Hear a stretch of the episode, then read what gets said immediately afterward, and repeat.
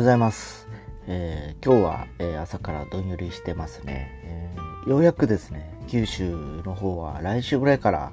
梅雨に入るという話を聞きました。えやっとですね、6月に入ってこんな感じになったらなんか季節感を感じられるのかなと思っております。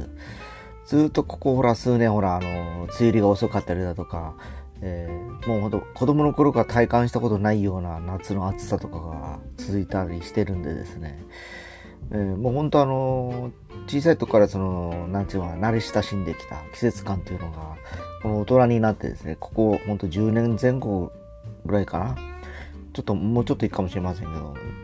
いつしかですねなんか毎年ほら雨が長かったりだとか暑い夏が来たりだとかですね、えー非常になんかもう本当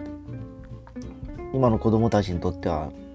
昔の僕らのが思った夏はこういうものだとかですね梅雨はこういうものだっていう定義がちょっと変わりつつあるのかなと思ったりしてます。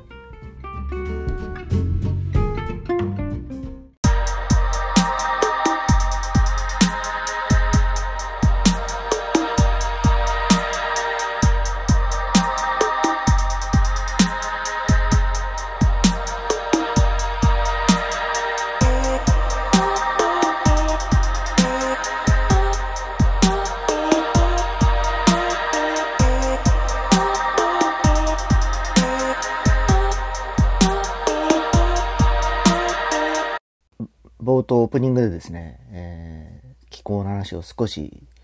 させてもらったとかと思うんですけど、ほんと最近ちょっとあの、異常気象というか、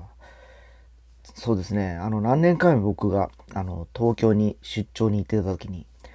もう40度近い暑い日があってですね、なんですかね、スーツ着てその時は動いてたんですけど、汗が乾く感覚言ってしまえば暑くて、暑いじゃなくて痛いっていうかですね、なんていうかあの、普通暑いってのは汗が出て、ああの、ハンカチで顔を拭いたりとかする感じを通り越してですね、汗が出、出そうだけどなんか痛くて出てない感じっていうのを体感したことがあります。まあ本当もうずいぶん前から言われてるんですけども、やはり地球温暖化、環境破壊っていうのが、その当時からやっぱりだんだん進んで今日があるのかなという気もします。で、ちょっと前に、えースタジオジブリの作品で、風のタオのナウシカという作品がありました。えーこれはあの、環境破壊について実は裏テーマがあってですね、えーそれをあのエンタメとして、えー作り上げて、えー未だにあの皆さんの印象に残る素敵な作品として、えー残っていたりします。で、最近はですね、えー新海監督という方が、えー君の名はだとか、えー天気の子だとかいう作品を作ってたりします。で、最初に、あの、君の名はでも本当世界的に大ヒットしてですね、えーもう中国とかでもとんでもないことになってたぐらいすごい大ヒットだったんですけど、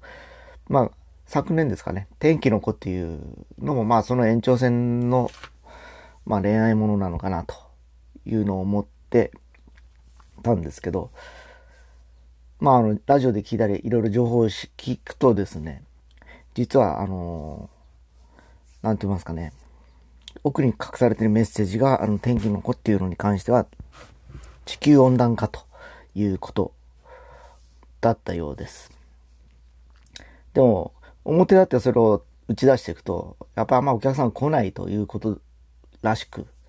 監督自身がですね、えーまあエンターテインメントとして見てもらって、その後にその気候変動について考えてほしいという裏メッセージがあると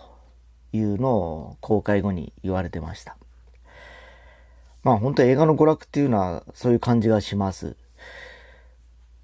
で、非常にやっぱり僕もちょっと見たんですけど、やっぱりこ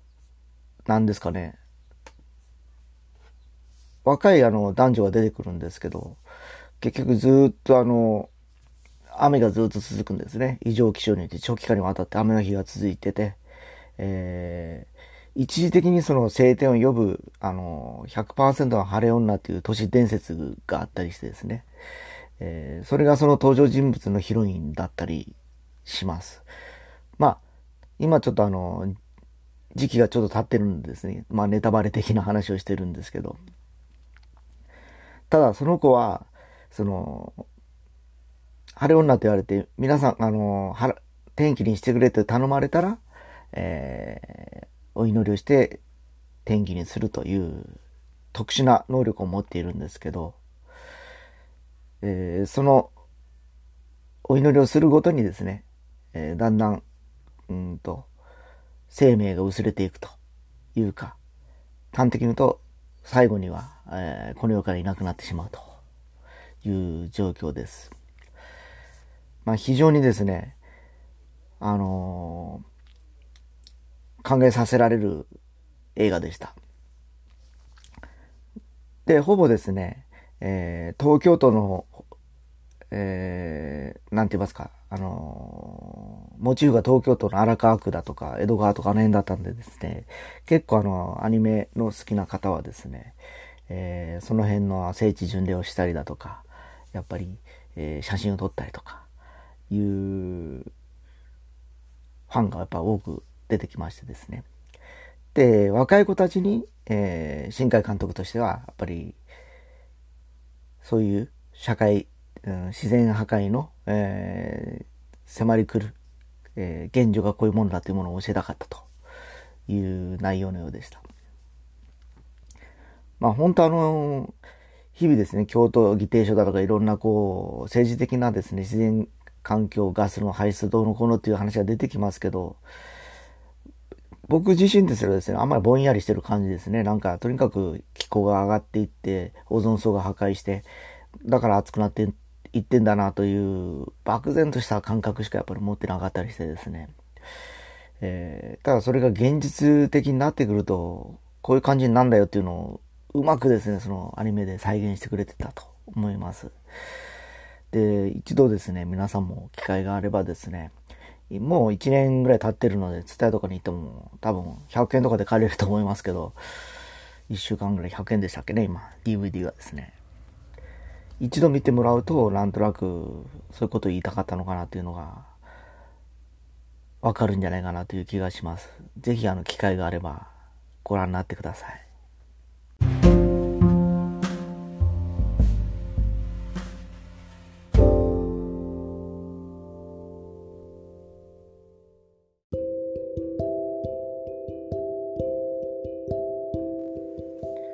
はい、えー、先ほど、えー、天気の子に、えー、引用した形で「風の谷のナウシカ」というのを例えで出したかと思うんですけど、えー、ちょっとあのそれを振り返ってナウシカってどんな番組あのドラマあのアニメだったかなとちょっと思い返してました。で何ですかね。高度産高度産業文明っていうところからだんだん後退していって、えー、だんだんあの衰退した結果あのナウシカの世界観があったような感じをしていました。要はあのいろんな高度な科学技術の所産が失われていってですね、えー、結局なんかあの自然原点に戻っていくようなまさしく今のですね、えーこの現状じゃないかなって気がします。この23ヶ月ずっとコロナウイルスの問題が出てきてですね結局家に閉じ込められていろんな生産が止まったりだとかですね、えー、活動を制限されている中でですね、えー、経済活動ができてないわけですね。結局全世界的に。でこのままいけば本当世界大公共の二の前になるだろうとまで言われてます。でまあ今月来月ぐらいまではまだ普通にですね給料が出る企業も多いと思うんですけどもうそんなに会社もですね、えー、持ちこたえられるほど、えー、留保してる金額もないと思いますしですね。実際まあ何ですかね、えー、普通の自営業やられてる方なんかってもうほんと死活問題が先月ぐらいからずっと続いてる状況で、えー、結局、えー僕もそうですけど人々の生活は何か物を買ってそれを生活の、えー、要するするための、えー、ツールとして使っていると。食べ物一つにとってもお米も米を買う。水も買う。で野菜も買うというような今当たり前の生活をしてるわけですね。ただだんだんだんだんその昔に戻っていくとそもそも自分の畑で、えー、米を作ったりだとか、えー、あるいは、えー、自分の、えまあスキルで、え海に行って魚を取ったりだとか、えあるいは野原にいるイノシシとか動物鶏とか首を落として締めるとかをやってた、まあ、戦後とかそうだったと思うんですけどそういう状況だったと思うんですけどまあ半ばですねもう本当人類の存亡の危機にだんだんこうねあの向かっていってる気がします。でやっぱりそうなると今度は自然と人類との戦いみたいな形になっていくんではないかなという気もしましてですね。まあ本当あのこれから先ですねやっぱりもう少し見つめ直さないといけないというのは便利すぎる今の環境からその便利なものが全部消えた場合ですね。電気がなくなりました水がなくなりました、えー、スーパーが空いてませんと。どうやって生き残るかというのをちょっと考えなきゃいけないのかなとぼんやり思ったりしてます。まあそういうあの何ていうんですかいますかあの普通の生活に50年近く生きてると当たり前になってきててですねそれ以上の感覚ははっきり言って考えられなくなったりするんですけど実際うちの両親の世代とかになるとやっぱり戦争を経験してるんで戦後のあの要するに日本の何もない時代を知ってるわけですね。でそこから復興して便利になっていくっていうのをやっぱり体感してることもあってですね、えー、もうそれから僕ら50今の、えー、戦後70年ですか75年とかやれてますけどその後に生まれてきた、えー、子たちはですねそういうあの環境を知らないこともあってですね、えー、大半がそういう、え世代層で、え今世の中も回っていることもありですね正直路頭に迷いながらこの先長いトンネルいつが開けるのかわからないという中で、えー、そういう発想がないとやっぱりこれからちょっと生きに行くのは難しいのかなという気もしてます。だからまあ例えばマンションに住んでる方とか、あの、まあ、住居環況にもよりけりだと思うんですけど自分で何かをこしらえて作るという発想だけはですね、まあ、食べ物に関わらずですね何かこうあった方がいい気がしたりしてますね。